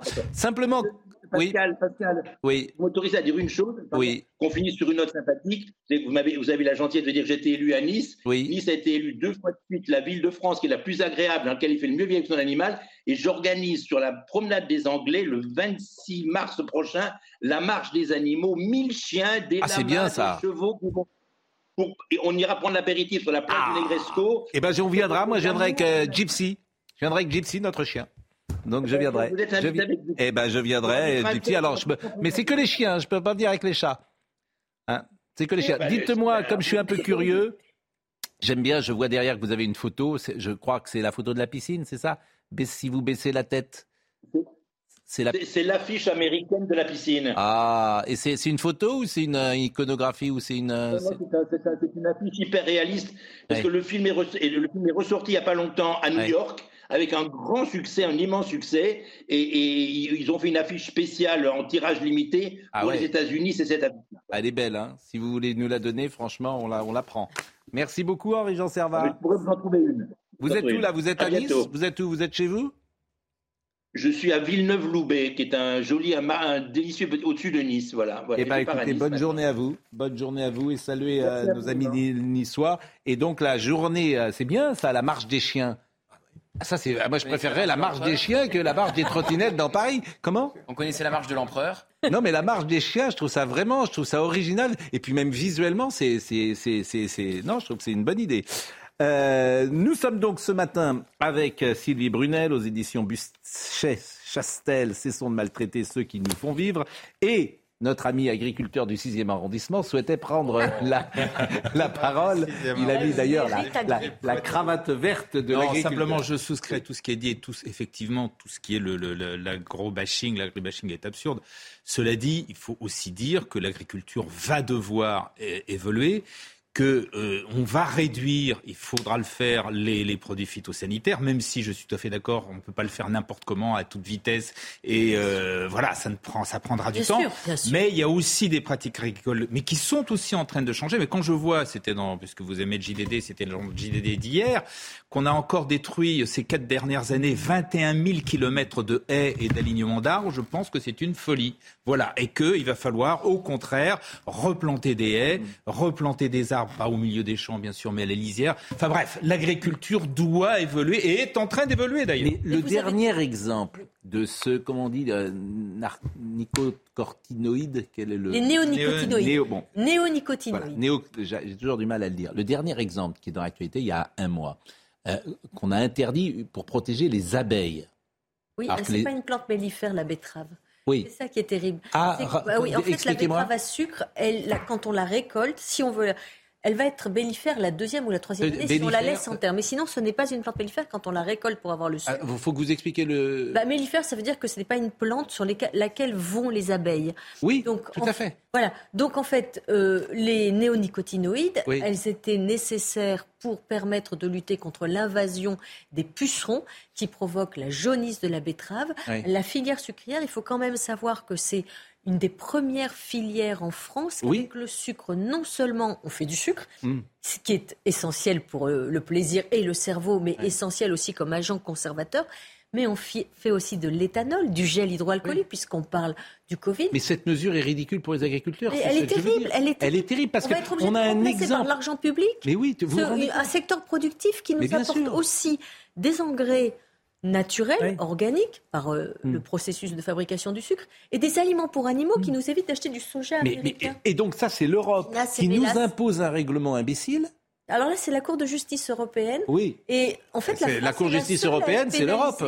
La France est la seule à être pénalisée alors que c'est quand même le premier producteur de sucre européen. non, mais ça, on a un exemple là encore chimiquement pur de, la Cour européenne de justice, donc c'est l'Europe, qui nous impose un truc. Mais si vous êtes agriculteur, vous devenez fou avec des gens comme ça. d'autant plus. Enfin, vous devenez fou. Et en plus, ils hein. mettaient euh, le pesticide, ils le mettaient dans la terre, de telle sorte que l'abeille ne venait jamais. Oui, Par définition, elle ne va pas dans la terre. Donc tout ça est grotesque. On a interdit les semences enrobées, et les semences enrobées, c'était extrêmement limité dans le champ. Alors que quand vous avez une invasion, et quand vous avez une invasion en bio aussi, hein, mm. vous êtes obligé de traiter, de pulvériser. Donc mieux vaut le faire en préventif que le mm. faire en curatif. Non, mais l'exemple que je mais Gérard a raison en même temps. Mais, hein. oui, mais non, mais l'exemple que je ah, cite. écoutez, ce écoutez ce que dit Sylvie mais, enfin, sur cet exemple, on l'a fait. Ils étaient les, euh, tous les betteraviers étaient euh, dans la il y a euh, moins de trois semaines. Bien sûr je trouve que c'est un sujet tellement révélateur de notre société où on marche sur la tête. Mais, on marche sur la tête sur la voiture électrique, on, a marché sur la tête sur les centrales nucléaires, on marche sur les voilà, c'est tout. Et eh ben c'est c'est l'Union européenne, pardon. Oui, pardon. Et depuis non mais je suis désolé Gérard, depuis des années, depuis des décennies, l'Union européenne a poussé nos agriculteurs par exemple à acheter du soja américains pour nourrir leurs bêtes au lieu de les nourrir avec leur bonne herbe. Notre bonne herbe bien de chez nous. Non, mais c'est vrai. Je veux dire, on a poussé à faire des fermes des mille vaches, des trucs absolument dégoûtants où les animaux sont pour le coup maltraités. Non, non, non, si- ils sont pas maltraités, Elisabeth. Mais peu importe. Bah, écoutez, quand non, non, même. ils étaient pas maltraités parce que c'était des systèmes où les vaches. Mais moi, je suis pas là pour défendre, je m'en fous. Euh, on, a- On on est a un élevage familial. d'avoir une Attends. agriculture Non, mais on a, qui on soit a devenue cette on a- sorte d'industrie. Non, mais on a, un- on a une agriculture qui est très familiale, en fait. C'est d'ailleurs la force de la France. Elle arrive à se nourrir et à nourrir une partie du monde tout en restant familiale, plurielle et propre. C'est une des plus propres du monde, peut-être la plus propre du monde. Et elle est totalement engagée. Et, elle est totalement engagée dans le défi écologique. Pourquoi? Parce que quand ça pousse, ça capte du carbone et le sol piège le carbone. Donc elle a toutes les réponses. Elle a toutes les réponses pour les plans climat. Et en plus, elle occupe le territoire. 51% du territoire, c'est de l'agriculture, 30% c'est des forêts, dont des forêts cultivées comme celle des Landes. Ça veut dire que dans l'agriculture, vous avez toutes les réponses. faut pas qu'il y ait 20 000 départs en retraite chaque année et 13 000 installations seulement. On a désagriculturalisé la France, on a- on l'a désindustrialisée, on a fait des erreurs dans l'énergie sur lesquelles on est en train de revenir. Il faut vite Quelles erreurs on a fait dans l'énergie? Bah, sur l'énergie, on a fermé, on a fermé Fessenheim, Oui, on a sûr, voulu mais- mais se fait- passer du nucléaire Mais et aujourd'hui on mais réouvre les centrales à charbon Mais- et on dépend. En fait, C'est de la folie. mais c'est de la. Mais Et on est en train de faire la même chose dans l'agriculture. Mais on est en train, de- mais dans tous les domaines, l'histoire des voitures électriques. Moi, je le dis sans arrêt. On va avoir un problème numéro un. Pourquoi? L'électricité, on n'a pas d'accord, on n'aura pas Mais l'électricité. parce que avant de penser aux voitures euh, électriques, on n'est pas capable euh, de remplacer les voitures thermiques aujourd'hui. C'est-à-dire qu'on, pour des raisons idéologiques, on fait la même chose qu'on a fait avec François Hollande sur l'énergie nucléaire. On dit on veut plus de nucléaire, mais la nouvelle énergie n'est pas prête. Et elle n'était pas prête avec le renouvelable. Mais l'idéologie gouverne. Et là, pareil pour la voiture électrique. Il dit on veut plus Et de thermique, les agriculteurs. mais les voitures électriques, ne... qui peut contester ce que je dis? Qui Alors les agriculteurs, on leur Personne. dit plus de produits de traitement. Mais non, mais qui peut le contester ce que je dis? La voiture électrique, elle n'est pas prête. On va revenir dessus. ça va très, ça ne très, tiendra très, pas. très Pascal, Ça de va très, très l'agriculture vite. Ça ne tiendra pas. Ça va très très vite. En, Paris, en- en les Norvège, vous avez une majorité de voitures vendues qui sont électriques maintenant. Paris, prends un pari avec moi. Les, Euh, les agriculteurs, aujourd'hui, on leur interdit les produits de traitement, le génie génétique, l'eau, Oui. et on leur demande quand même de nous nourrir. On a 500 AOP, c'est-à-dire appellation Mmh. d'origine protégée en France. C'est un record en Europe. On fait encore partie de, de 10 pays qui arrivent à exporter des céréales. Il faut quand même se souvenir qu'en Afrique du Nord et en Afrique, les gens crèvent de faim et comptent sur notre agriculture. Donc on arrive à tout concilier, la Mmh. qualité et la quantité, la diversité et la sécurité. Mmh. Et en fait, ces gens qui sont fabuleux, on ne comprend même pas ce qu'ils font. On ne les respecte Mais, pas. mais ce que je veux vous dire, et le point commun, c'est l'idéologie. C'est-à-dire que voiture électrique, centrale nucléaire, agriculture, euh, c'est-à-dire le réel n'existe pas, et les betteraves, c'est très intéressant, le réel, mais c'est le principe de l'idéologie. Hein. Euh, euh, aux, On a le aux- le communistes, quand on leur disait, mais votre régime, il y a 50 millions de morts, on disait, oui, mais c'est la phase transitoire. C'est-à-dire, après, ça ira mieux. C'est-à-dire que pour l'idéologue, euh, le réel n'existe pas. Il existe, mais il est insupportable pour ceux qui pensent par dogmatisme. Oui, et puis surtout Et ils ne sont pas complètement idiots, ces gens que vous dénoncez. Non, ils sont. Ils savent que le réel existe.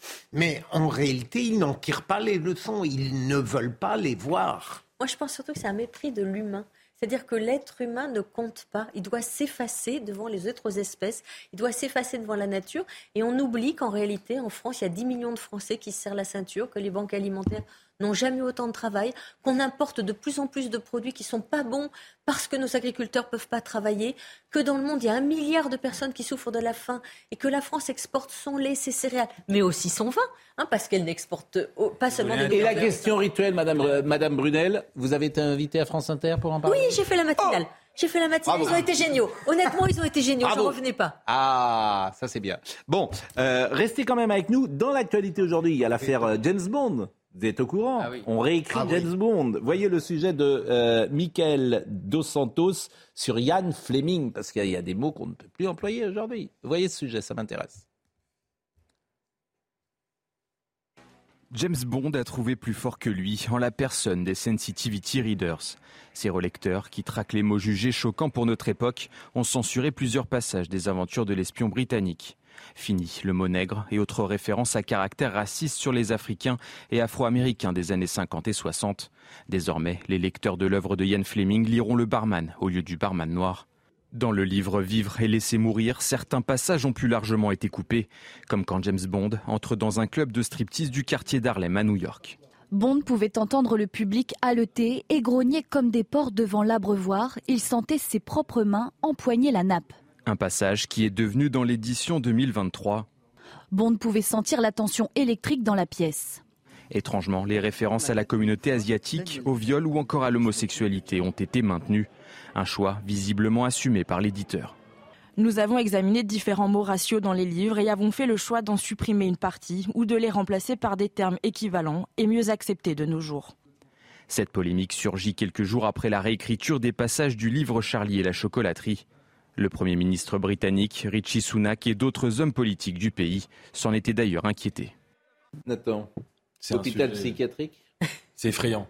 Vraiment, c'est effrayant. Euh, si, si, on commence à faire ça, parce que la question, c'est que là, on prend un exemple. Mais si, oui, on a commencé à faire ça. Jusqu'où on peut aller? Moi, je vous donne un exemple. Je suis juif.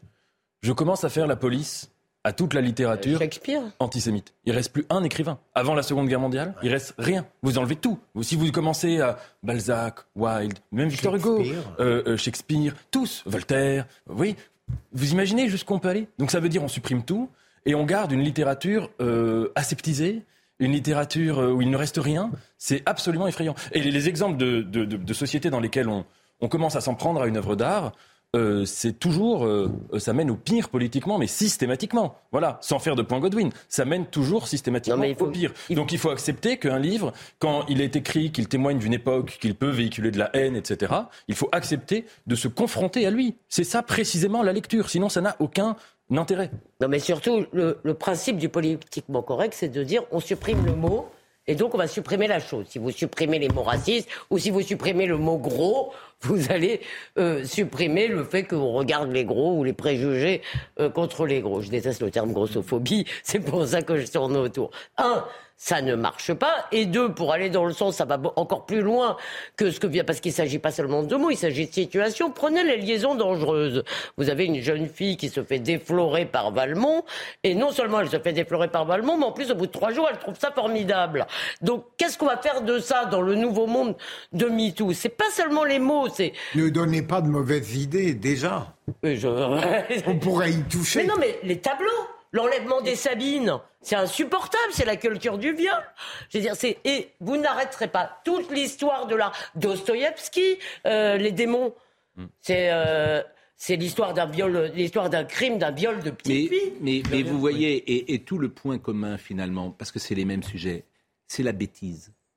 Dans l'agriculture, c'est la bêtise, manifestement, ou, ou l'absence d'intelligence. Dans ce domaine, c'est pareil, l'absence d'intelligence. C'est-à-dire que tu es sous le joug de minorités actives, radicales, intégristes, parfois religieuses, qui, effectivement, l'idéologie est toujours une bêtise puisqu'elle ne prend pas en compte le réel.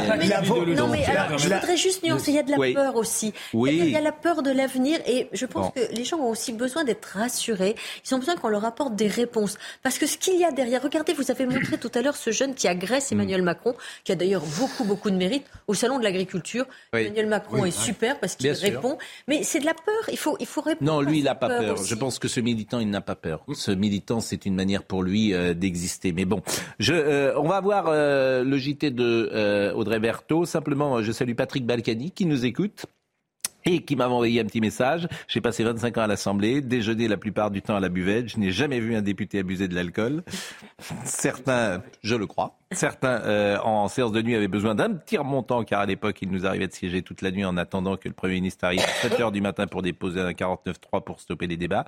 Si tu supprimes l'alcool à l'Assemblée, les députés iront au Bourbon, la brasserie qui se trouve sur la place devant l'entrée de l'Assemblée.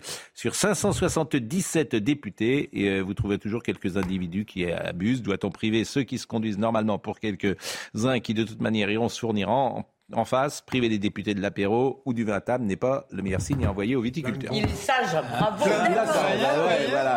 Je savais que vous étiez proche de Patrick Balkany, Gérard Leclerc. Je savais qu'au fond de vous, il y, a, il y avait quelque chose de Balkany en vous. Je suis honnête. Je le savais. Non, non, mais euh, bon. Au Bourbon, pour le Je coup, vous il y a beaucoup de journalistes aussi. Comment? Bah, À la buvette, les journalistes n'ont pas le droit euh, d'aller. c'est vrai. Parce que Oui. si on avait le droit d'y aller, ça fait longtemps qu'on aurait euh, constaté les députés euh, qui, qui débordaient. Alors qu'au Palais Bourbon, il y a beaucoup de journalistes qui déjeunent d'ailleurs avec des députés. Et qui eux Non. ne débordent jamais. Jamais. Jamais. C'est dans- La rectitude. Mais nous avons un, un éthylotest sur nos bureaux. Bien sûr. La rectitude. La rectitude est, est notre règle, comme vous le savez. Audrey Berthaud. La première ministre Elisabeth Borne vient d'arriver au salon de l'agriculture. Elle débute sa visite par le hall Outre-mer, vous allez le voir. Ce sera ensuite au stand de Normandie. Et puis elle ira à la rencontre des éleveurs. Emmanuel Macron a lui rendu visite à nos agriculteurs samedi tout au long de la journée. Les banques alimentaires, il y a eu plus d'un tiers de nouveaux bénéficiaires en 2022. C'est ce que révèle une étude qui souligne également la diversité des profils des bénéficiaires.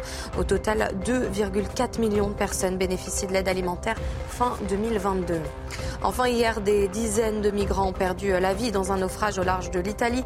La présidente de la Commission européenne, Ursula von der Leyen, a appelé à avancer sur la réforme du droit d'asile dans euh, l'Union européenne. Elle a également demandé à redoubler d'efforts concernant le pacte sur l'immigration et sur le plan d'action pour la Méditerranée centrale. Lisez ce livre de Sylvie Brunel. Vous parlez d'ailleurs des jeunes agriculteurs, jeunes et novices. Alors, c'est l'image d'Épinal. Ils, ils vont faire un petit peu de, de bio. Ils vendent ça dans des jolis paniers de ça. Mais vous dites combien vont tenir le coup? Parce qu'ils ne se rendent pas eux. compte. Et c'est ce que disait, c'est l'image d'Épinal de l'agriculture. Ils ne se rendent C'est pas dur compte. pour eux. Et j'en connais deux ou trois comme ça qui ont quitté la société et puis qui sont revenus immédiatement. C'est dur. Ils C'est se rendent pas dur. compte de ce que c'est. Bien sûr. Ils se rendent pas compte. Mais vraiment, ce livre, est- c'est un livre d'intelligence et de connaissance. Merci beaucoup. Ben non, euh, vraiment, c'est bien. Je vais l'offrir, tiens, à, Oui, oui, avec plaisir. à Gérard Leclerc. Parce Avec que grand ça- plaisir. Il en a bien besoin. non, je blague, Gérard. Bon, Euh, c'était un plaisir de reprendre cette euh, semaine avec vous. Euh, pas de vacances pour nous, pas de vacances non plus pour Marine Lançon, qui était présente ce matin.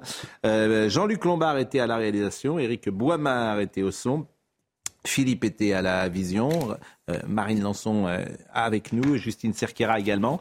Restez à l'antenne de CNews parce qu'à 11h30, on saura la décision qui concerne euh, Pierre Palmade. Jean-Marc Morandini dans une seconde. C'était un plaisir, vraiment, euh, en ce lundi matin. Et rendez-vous ce soir.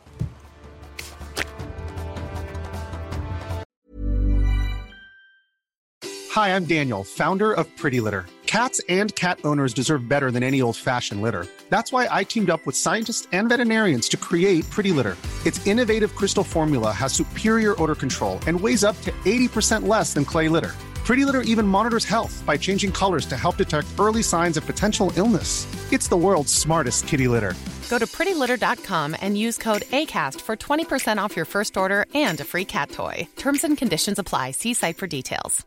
Mom deserves the best, and there's no better place to shop for Mother's Day than Whole Foods Market. They're your destination for unbeatable savings, from premium gifts to show-stopping flowers and irresistible desserts. Start by saving 33% with Prime on all body care and candles. Then get a 15-stem bunch of tulips for just $9.99 each with Prime. Round out Mom's menu with festive rosé, irresistible berry chantilly cake, and more special treats. Come celebrate Mother's Day at Whole Foods Market.